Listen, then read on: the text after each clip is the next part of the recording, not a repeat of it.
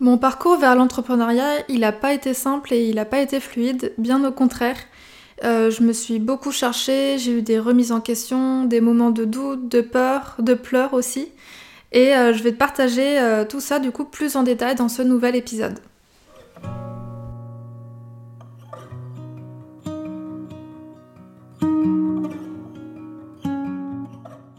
Bienvenue sur le podcast Balade créative, le podcast qui te donne des conseils en stratégie et identité de marque pour améliorer ta communication. Je m'appelle Julie, je suis designer spécialisée en identité de marque et ma mission est de t'aider à raconter ton histoire et à toucher plus de clients grâce à une image de marque intuitive et poétique. Je t'emmène avec moi un mardi sur deux pour te partager mon expertise, mais aussi mon quotidien d'entrepreneur en toute transparence et sans filtre. Avant de commencer, je t'invite à t'abonner sur la plateforme de podcast de ton choix pour ne manquer aucun épisode. Avant de commencer à te parler de mes 3 ans d'entrepreneuriat, je t'invite vraiment à aller écouter l'épisode précédent qui est l'épisode 8, euh, dans lequel je t'explique un peu plus en détail mon parcours et ce qui m'a emmené vers l'entrepreneuriat. Donc tu auras un peu plus de contexte pour bien comprendre cet épisode-là. Le lien est disponible dans les notes du podcast.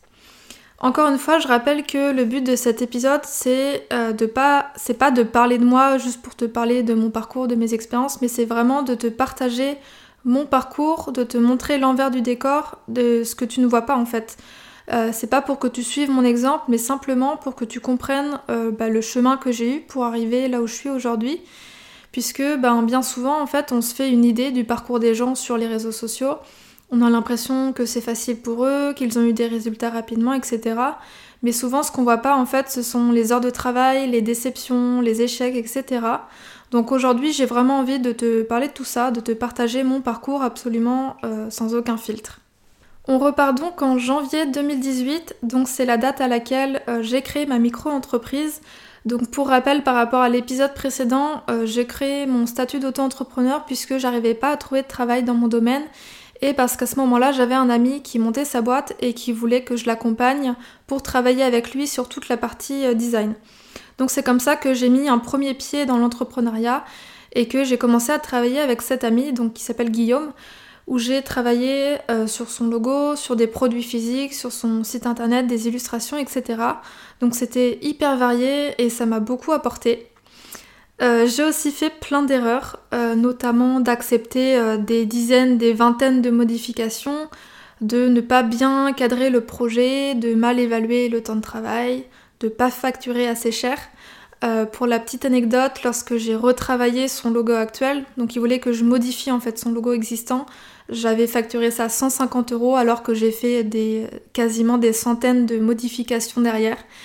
Mais voilà, euh, je regrette pas, j'en tire des leçons aujourd'hui euh, et, voilà, ce sont des erreurs que je ne fais plus.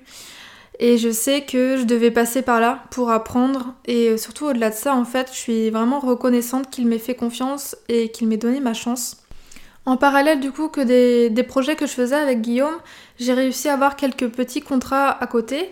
Donc notamment grâce aux bouche à oreille. Donc je pense par exemple à ma sœur qui qui, euh, qui, travaillait dans un spa et qui avait un de ses clients qui avait une agence de design et du coup elle lui avait parlé de moi, elle m'avait donné son mail et je l'avais écrit et au final on a travaillé ensemble. Euh, je pense aussi à une amie qui est designer et qui à ce moment-là n'avait pas euh, suffisamment de... n'avait plus de place en fait pour prendre en charge ce nouveau contrat donc du coup elle l'avait renvoyé vers moi. Donc voilà, j'arrivais quand même à avoir quelques petits projets par-ci par-là grâce à ça, mais c'était clairement pas suffisant pour vivre de mon activité puisque cette année-là, euh, en 2018, du coup, j'ai fait 5200 euh, euros de chiffre d'affaires, ce qui n'est euh, clairement pas viable. voilà. Et heureusement, en fait, j'avais des aides Pôle emploi qui me permettaient de compenser en fait cette rentrée d'argent, mais c'était pas non plus des aides énormes puisque c'était des aides qui étaient basées sur mon salaire de mes deux ans d'apprentissage. Donc voilà, ça me permettait de compléter un petit peu, mais pour autant, c'était pas suffisant pour vivre.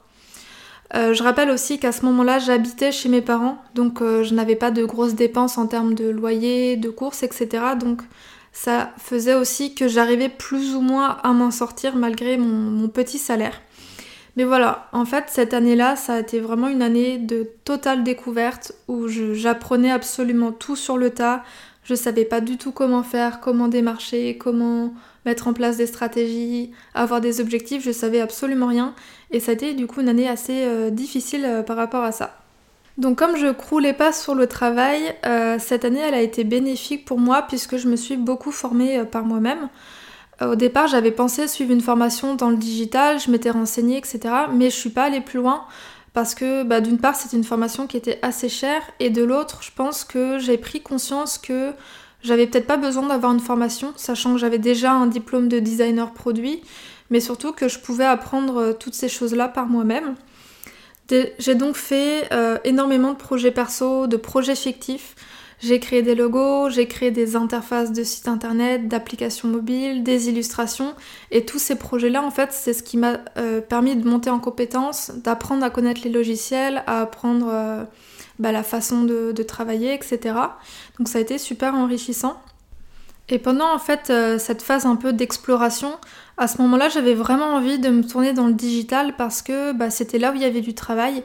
Donc vraiment euh, la création d'interfaces, que ce soit d'applications mobiles, de logiciels ou de sites internet, je me disais c'est là-dedans qu'il faut que j'aille parce que c'est en plein essor et c'est là où il y a du boulot. Donc euh, j'ai commencé à apprendre à créer des interfaces, comme je le disais, de sites et d'applications. Et j'ai aussi appris à coder en parallèle et franchement j'ai adoré ça. Je pensais pas du tout un jour adorer coder mais vraiment c'est un truc que j'ai adoré faire. Et c'est notamment grâce euh, du coup à ces compétences-là en code que j'ai créé mon premier site internet euh, One Page, donc où j'avais euh, créé mon site à moi d'une seule page que j'ai codé absolument de A à Z. Donc ça m'a pris un temps de fou, ça m'a pris je crois à peu près un énorme mois où euh, je passais vraiment des heures du matin au soir, je faisais que ça. J'étais clairement ce qu'on appelle dans le flow et c'était euh, une énergie assez dingue parce que j'adorais ça et c'était hyper euh, hyper cool en fait de voir mon site se construire petit à petit et de me dire que c'est moi qui ai tout fait toute seule. Et voilà, ça m'a conforté dans le fait que j'avais pas besoin de de formation, il suffit juste que je me forme par moi-même, que je fasse beaucoup beaucoup beaucoup de pratiques et c'est comme ça en fait que j'allais augmenter mes compétences. Mais forcément, euh, avoir des compétences, c'est hyper bien, c'est une très bonne chose. Mais si tu communiques pas dessus, ça te sert pas à grand chose. Et en fait, c'était ça qui était difficile pour moi. C'était vraiment de démarcher, de communiquer sur mon travail. Je savais pas du tout comment faire, comment me vendre. Euh, j'avais pas de plan d'action, de stratégie, d'objectif. Vraiment, c'était le flou le plus total. Et donc, j'avançais vraiment euh, à tâtons. Et c'était très difficile pour moi parce que bah, j'avais pas forcément les résultats attendus. Euh, et, c'était compliqué aussi puisque en fait j'avais pas d'exemple d'entrepreneurs autour de moi. Donc c'était très difficile d'avoir euh, des modèles de réussite, d'en parler aussi, puisque bah, les gens autour de moi n'étant pas entrepreneurs, ils comprenaient pas vraiment ce que je vivais. Et à ce moment-là, ce qui m'avait beaucoup aidé, c'est vraiment les podcasts. Euh, c'est vraiment là où j'ai découvert ce média, donc le podcast, et où j'ai commencé à écouter des parcours d'entrepreneurs, notamment des femmes entrepreneurs, et ça a été un peu, on va dire, euh, une révélation dans le sens où, euh, à force d'écouter tous ces podcasts, je me suis rendu compte que c'est totalement possible que moi aussi je sois à mon compte, que je sois entrepreneur, je vais y arriver, il n'y a pas de raison que j'y arrive pas. Et c'est normal en fait de passer par des phases de doute, d'échec, de remise en question, c'est juste normal. Et du coup ça m'a vraiment motivée et reboostée pour, euh, bah, pour continuer en fait. Et donc pendant que je commençais, enfin que je continuais à augmenter en compétences, que j'écoutais des podcasts, euh, que j'avais quelques petits projets par-ci par-là, je continuais quand même en fait à postuler et à chercher du travail en France, à l'étranger, puisque j'avais envie de repartir euh, dans un pays anglophone suite à mon voyage en Australie euh, que je parle un peu plus en détail dans l'épisode précédent. Et donc j'avais répondu à une annonce pour être euh, product designer, donc ça veut dire être designer d'interface. Donc là c'était pour l'entreprise Vinted. Donc j'avais répondu à cette annonce, mon dossier avait été sélectionné et j'avais passé un premier entretien sur Skype en anglais. Et j'avais été sélectionnée à l'issue de cet entretien. Et donc il m'avait donné un exercice à faire. Et donc j'ai présenté ensuite bah, tout mon travail à toute l'équipe de design. Et donc j'ai réussi ce test-là et j'étais passée à l'étape d'après. Au final, euh, le poste de designer ne s'ouvrait pas tout de suite. Ça a un petit peu traîné. Et pendant ce temps-là, en fait, j'ai eu une bonne, une bonne opportunité de, travail puisque euh, il y a une agence de design sur Paris qui m'a contacté, qui m'a dit bah écoute Julie, on a toujours ton CV, est-ce que ça t'intéresserait de rejoindre nos équipes? On a une place qui se libère. Alors pour la petite histoire, cette agence, je l'avais rencontrée lors d'un forum du design en décembre 2017 où voilà, j'avais rencontré plusieurs entreprises, dont cette entreprise-là. J'avais déposé mon CV, mais il n'y avait pas eu de suite depuis. Et c'est genre en novembre 2018 où ils me contactent et qu'ils me disent on a une place. Donc je me suis dit c'est quand même assez dingue que cette entreprise me contacte neuf mois plus tard. Et voilà, euh, bah, l'opportunité peut être intéressante pour moi puisque c'était une entreprise dans laquelle j'allais bosser dans le digital, donc j'allais faire des interfaces. Et comme à ce moment-là, je m'étais dit que le digital c'était en plein essor et que ça allait être, euh, que c'est vraiment là-dedans que je devais me diriger, je me suis dit bon bah je vais sauter sur l'occasion, c'est pas un hasard qui me contacte. Donc, euh, donc voilà, j'ai passé les entretiens dans leur bureau et euh, ça s'est très bien passé et du coup j'ai été prise. là j'aimerais souligner quelque chose, c'est que lors des entretiens j'ai présenté quasiment que mon travail que j'ai fait lorsque j'étais à mon compte. Donc toutes les interfaces fictives que j'ai faites, les sites internet, euh, les logos, les illustrations, j'ai quasiment montré que des projets fictifs avec un petit peu de projets concrets, notamment euh, ce que j'avais fait pour Guillaume. Mais sinon, c'était que des choses que j'avais faites par moi-même. Et en fait, ça a plu et ça a fonctionné. Donc vraiment, l'idée, c'est de vous montrer que, même si vous n'avez pas un portfolio qui est conséquent, euh, faites, des projets personnels, faites vos propres projets et euh, si vous faites les choses bien, il n'y a aucune raison que ça fonctionne pas. Donc euh, moi j'ai été super reconnaissante que cette entreprise euh, me fasse confiance malgré bah, du coup ma faible expérience dans le design d'interface. Et donc c'est comme ça que du coup janvier 2019 j'intègre cette agence de design sur Paris.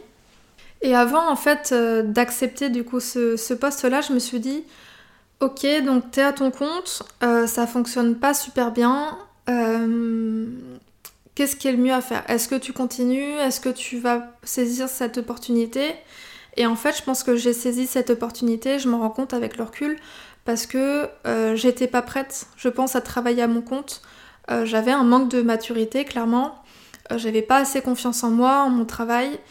Et, et je me suis dit que c'était pas un hasard que cette, ce boulot en fait se présentait à moi. Donc du coup je me suis dit c'est l'occasion de tester. Au pire, euh, ça marche pas, bah je m'en vais. Si ça fonctionne, bah tant mieux.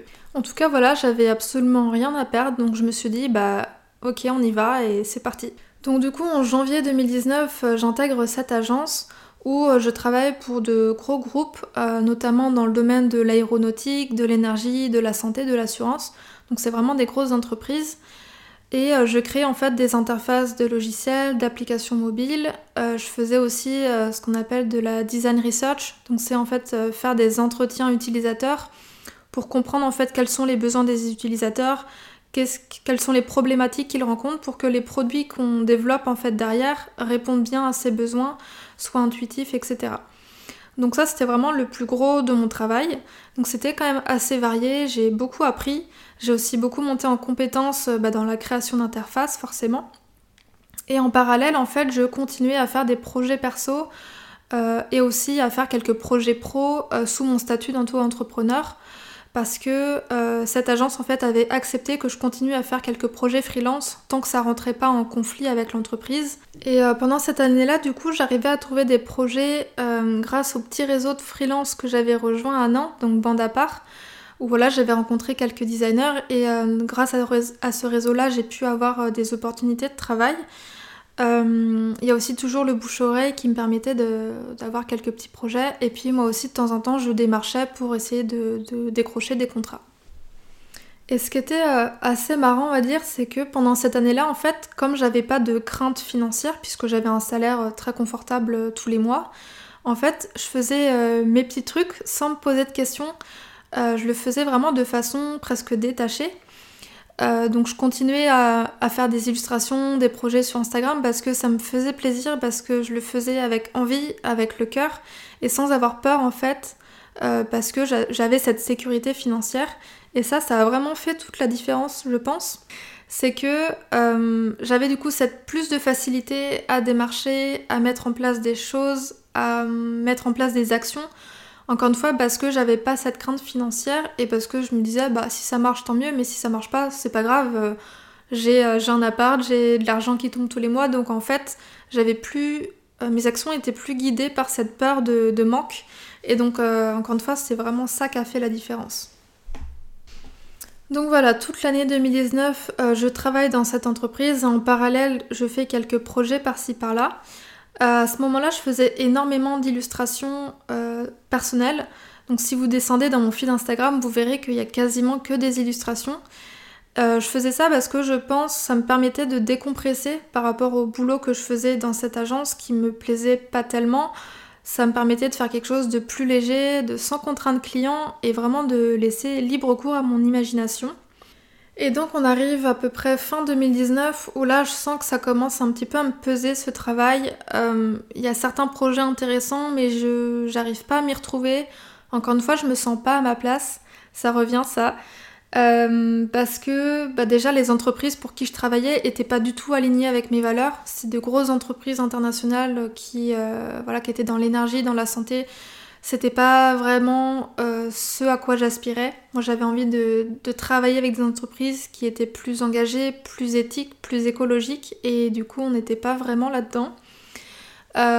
et puis au-delà de ça aussi le fait de euh, de pas pouvoir choisir les projets sur lesquels je travaille, de vraiment euh, tout faire en fonction du client. Ça veut dire que si le client il avait un style euh, très particulier en tête, ben fallait que je fasse ce style-là, même si c'était pas vraiment ce que moi j'aimais faire. Donc j'avais beaucoup de mal, encore une fois, à m'investir et à, faire les choses avec, avec passion et je prenais beaucoup plus de plaisir en fait à faire des illustrations, à travailler pour mes clients en freelance que à faire ce que je faisais en fait tous les jours de la semaine. Et c'est ça qui était euh, hyper dommage, c'est que j'étais vraiment frustrée. Euh, de 9h à 18h, je bossais sur des projets qui me plaisaient pas. Et euh, le soir, de 18 à 20h et le week-end, j'arrivais à bosser un petit peu sur mes projets perso et sur des projets clients freelance. Mais c'était pas assez. Surtout que des fois, je devais en fait refuser des projets parce que, comme c'était des projets assez importants, comme la création de sites internet, bah, j'avais juste pas le temps de les prendre et donc du coup, j'étais obligée de refuser. Donc voilà, j'étais rendue un petit peu dans, cette période où j'étais frustrée de ne pas pouvoir développer plus mon entreprise et d'être encore dans ce travail-là qui finalement ne me correspondait pas tellement. Donc du coup, euh, fin 2019, je décide d'arrêter, je décide de démissionner et je me sens prête en fait euh, à me relancer à mon compte euh, à temps plein. À ce moment-là, je me sens vraiment prête à redevenir indépendante à 100%. Je me sens plus confiante pour me lancer à nouveau. Donc c'est pour ça que j'ai démissionné. Alors j'ai dû démissionner parce que la rupture conventionnelle euh, m'a été refusée. Mais en tout cas voilà, j'étais prête à partir et donc j'avais euh, un préavis de 3 mois.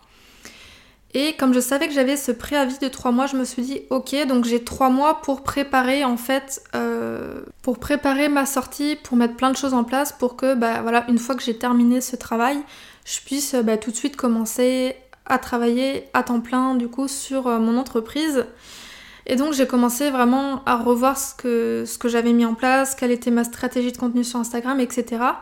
Et c'est là en fait où je me suis rendu compte que en fait je faisais beaucoup d'illustrations et j'ai eu cette prise de conscience où je me suis dit, mais attends, euh, ça va pas là. Ce que tu préfères faire aujourd'hui, c'est des identités de marque, c'est des logos. Mais quand on regarde ton feed Instagram, en fait, on voit que des illustrations. Et il n'y a pas un problème. Et en fait, j'ai vraiment eu cette prise de conscience où je me suis dit, mais oui, c'est pas, pas logique. Je montre quasiment que des illustrations alors qu'en fait, c'est pas ce que j'ai envie de faire. Et en plus, quand les gens m'envoient des messages sur Instagram, c'est pour des projets d'illustration alors que, ben non, je, je veux pas faire ça. Les illustrations, j'adore faire ça pour moi, mais pour un client, je j'ai pas envie en fait. Je me sens pas à l'aise de faire ça pour un client. Donc je me suis dit ok, donc va falloir que je commence cette transition où je vais montrer plus de logos, plus d'identité visuelle et beaucoup moins d'illustrations.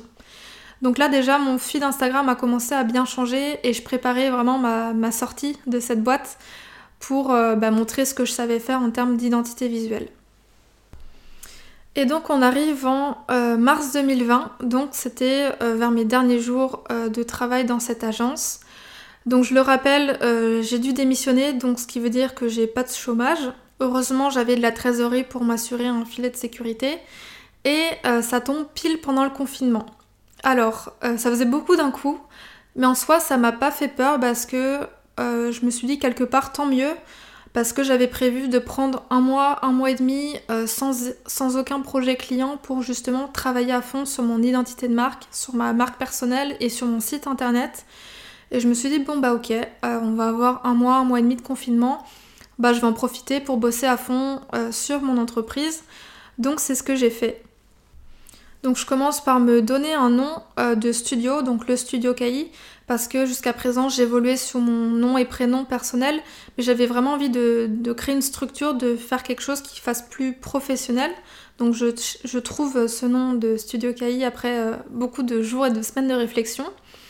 Et aussi je prends conscience que bah, que mon euh, comment dire que mon statut d'auto-entrepreneur c'est pas juste une, une micro-entreprise, c'est pas juste une petite entreprise, c'est vraiment une entreprise à part entière et que je suis chef d'entreprise.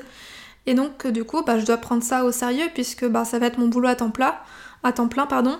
Donc oui, je suis chef d'entreprise, même si je suis la seule salariée, je reste chef d'une entreprise. Et ça déjà en termes de, mindset, ça fait déjà un déclic de se dire qu'on est chef d'entreprise.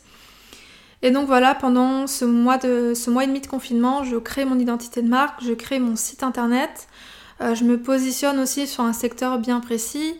Euh, je retravaille mes offres, je retravaille mes tarifs. Et voilà, je, me jette dans le bain et je mets en ligne tout mon site internet.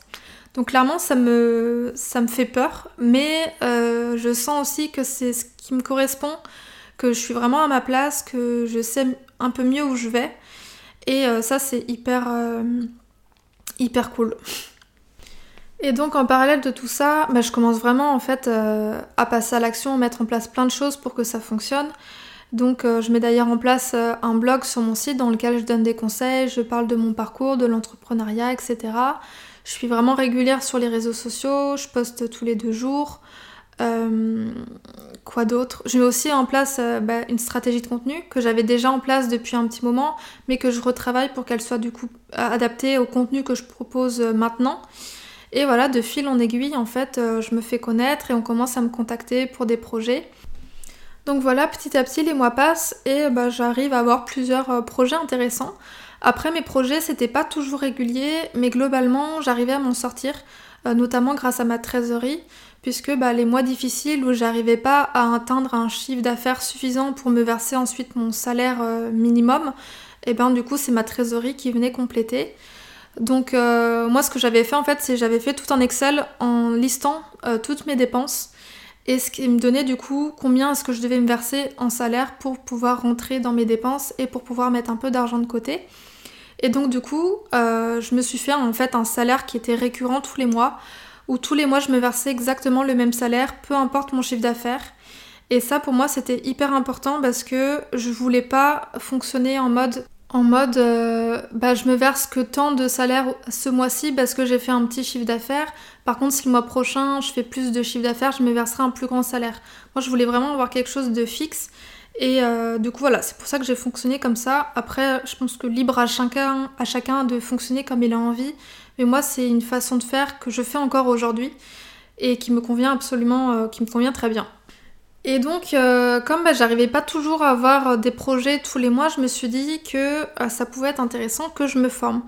Et donc en septembre 2020, je décide de me former puisque bah, je prends vraiment conscience que la formation, le fait de se faire accompagner, c'est vraiment primordial pour évoluer. Et donc je travaille sur mon business avec la formation d'Aline de The Bee Boost qui permet vraiment de revoir les bases, les stratégies marketing, etc. Parce que, ben, comme je le disais, même si j'avais des projets, j'avais vraiment du mal à, me vendre. Et donc la formation euh, m'a vraiment aidé pour ça. Et surtout, elle m'a permis de me faire davantage confiance. Ça m'a rassuré de voir que j'étais à ma place et que bah, globalement, je faisais les choses plutôt bien. Et ça m'a aussi aidé à améliorer ce que je faisais, euh, ce que je faisais déjà, ce que j'avais déjà en place. Et voilà, encore une fois, j'ai gagné en confiance en moi, euh, confiance en mes offres et aussi confiance en mon entreprise. Et ce qui est marrant par rapport à cette formation, c'est que en fait, euh, les mois d'août et septembre 2020, ça a été de très bons mois pour moi. C'est là où j'ai fait mon plus gros chiffre d'affaires. Et septembre, du coup, je commence cette formation avec Aline, où euh, voilà, je mets plein de choses en place. Et étonnamment, euh, les mois d'octobre et de novembre, ils étaient hyper décevants en termes de chiffre d'affaires. Et je j'arrivais pas à comprendre pourquoi, alors que ça allait de mieux en mieux, tout d'un coup ça diminuait, ça s'effondrait. Et euh, en novembre, en fait, euh, j'ai pas eu de clients quasiment. Donc j'ai bossé à fond sur ma boîte, euh, j'ai affiné ma cible, je me suis formée sur la stratégie de marque, j'ai restructuré mes offres, j'ai ajouté une partie stratégie de marque, j'ai augmenté mes prix, donc j'ai vraiment fait beaucoup de choses. Et en décembre, la courbe de revenus a commencé à remonter tout doucement. Je me suis rendu compte que bah, mes nouvelles offres plaisaient, que ce que j'ai mis en place euh, dès le mois de septembre, finalement, ça commençait vraiment à porter ses fruits. Et donc j'ai repris tout doucement bah, confiance en moi. Et là, depuis euh, janvier 2021, euh, j'ai des clients tous les mois. Donc en fait, j'accepte que très peu de clients tous les mois. Et donc tous les mois, j'ai atteint mon quota maximum de clients. mon chiffre d'affaires, il est toujours fluctuant, ce qui est normal mais je ne descends plus du tout en fait en, dessous d'un certain seuil et aujourd'hui le minimum de chiffre d'affaires que je fais tous les mois ça me suffit largement pour me verser mon salaire et pour mettre de l'argent de côté sur ma trésorerie. J'ai en fait cette espèce de plateau où je sais que mon chiffre d'affaires ne va pas descendre en dessous de ce seuil et que bah, le, le minimum de chiffre d'affaires que je peux faire mensuellement me permet en fait de me verser mon salaire et de euh, mettre de l'argent sur ma trésorerie. Et tout ce que je gagne en plus, en fait, euh, bah, je m'en sers pour euh, mettre sur ma trésorerie, je le laisse sur ma trésorerie et je me forme, j'achète du matériel ou j'investis dans de nouveaux logiciels. Donc voilà un petit peu mon parcours euh, résumé sur trois ans. comme vous pouvez le voir, ça a été beaucoup en dents de scie, il y a eu beaucoup de, moments de doute, de moments de réussite aussi, mais c'est jamais en fait une ligne droite, on va dire c'est toujours en courbe. Et il y a des moments où ça va très très bien se passer, on va être au, meilleur de sa forme, etc. Et il y a d'autres moments où au contraire on va être euh, six pieds sous terre en se demandant mais pourquoi est-ce que euh, je fais ça, c'est trop dur? Et encore aujourd'hui en fait ça m'arrive d'avoir des, journées où je me dis j'en ai marre, euh, c'est difficile, j'ai envie d'arrêter. Forcément c'est pas des pensées qui, durent et qui restent, mais en fait c'est totalement normal que ce soit bah, les montagnes russes. Et donc euh, c'est pour ça que j'avais envie de vous parler de ça avec vous, c'est qu'aujourd'hui mon entreprise se porte bien, euh, j'arrive à bien évoluer, à faire ce que j'ai envie de faire, à avoir suffisamment de travail pour avoir un salaire euh, convenable. Mais ça n'a pas toujours été le cas et c'est pour ça que c'est important pour moi de vous montrer que en fait tant qu'on s'accroche à, notre, à notre objectif, à nos envies, ça peut que fonctionner.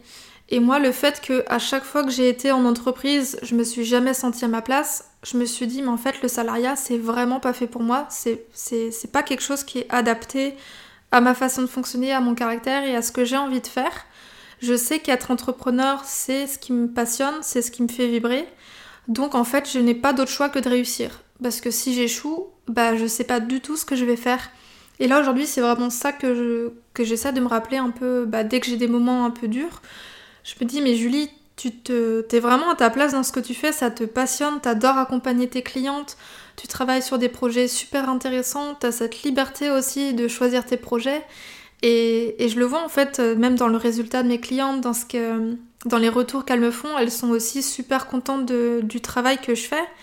Et donc à chaque fois, j'essaie dans des moments, dans des moments durs où voilà, je doute beaucoup, je me dis mais non, en fait, ce que tu fais là, ce que tu es en train de construire, c'est vraiment fait pour toi et, continue en fait et, et ouais, t'es vraiment à ta place et il n'y a pas de raison que ça continue pas.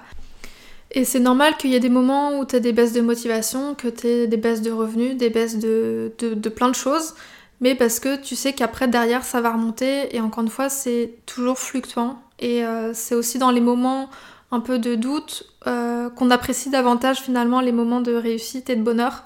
Donc, euh, donc voilà, par rapport à ça, ce que j'avais envie de vous dire. Et donc avant de finir cet épisode, j'aimerais vous dire un petit peu ce que je retiens de ces trois années, donc de 2018 à 2020.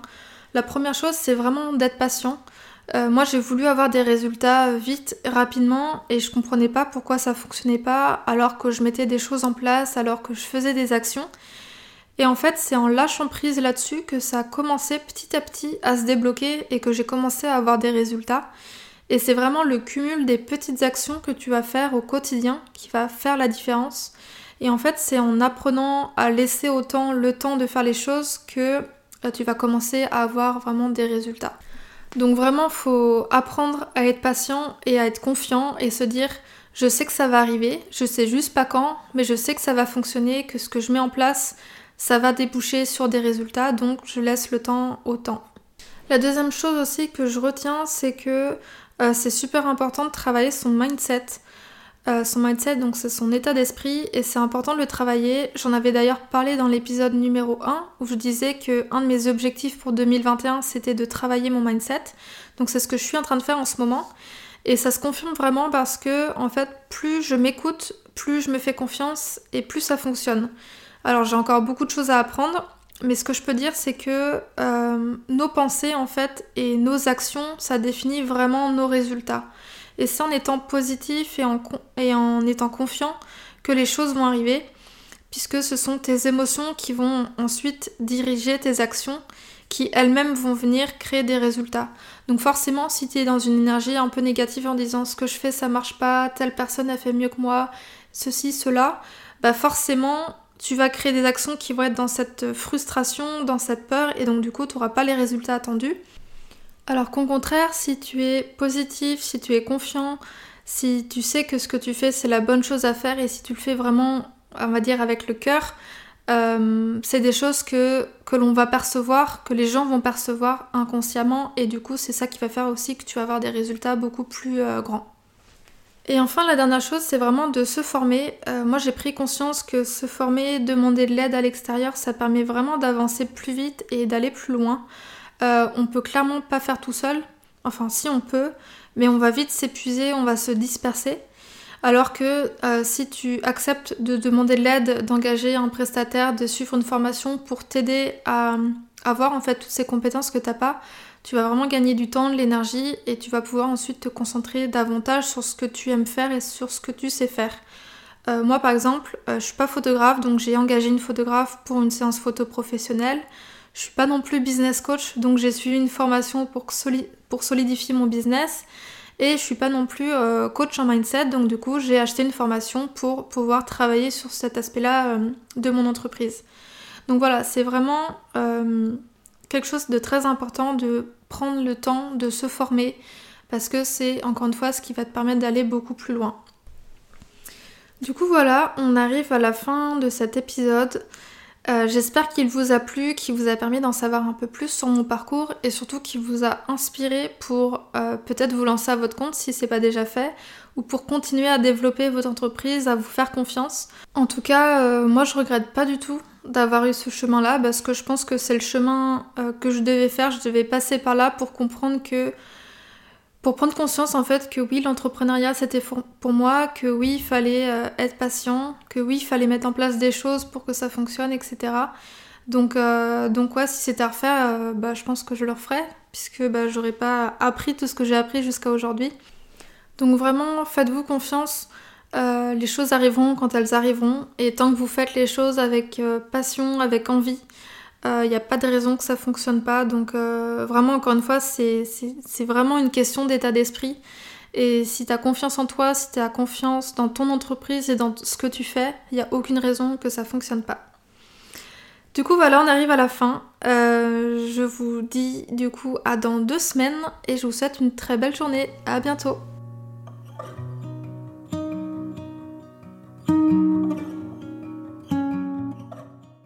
Merci d'avoir écouté cet épisode jusqu'au bout. Tu retrouveras toutes les notes du podcast et les mentions sur le site www.studiocahi.com rubrique podcast.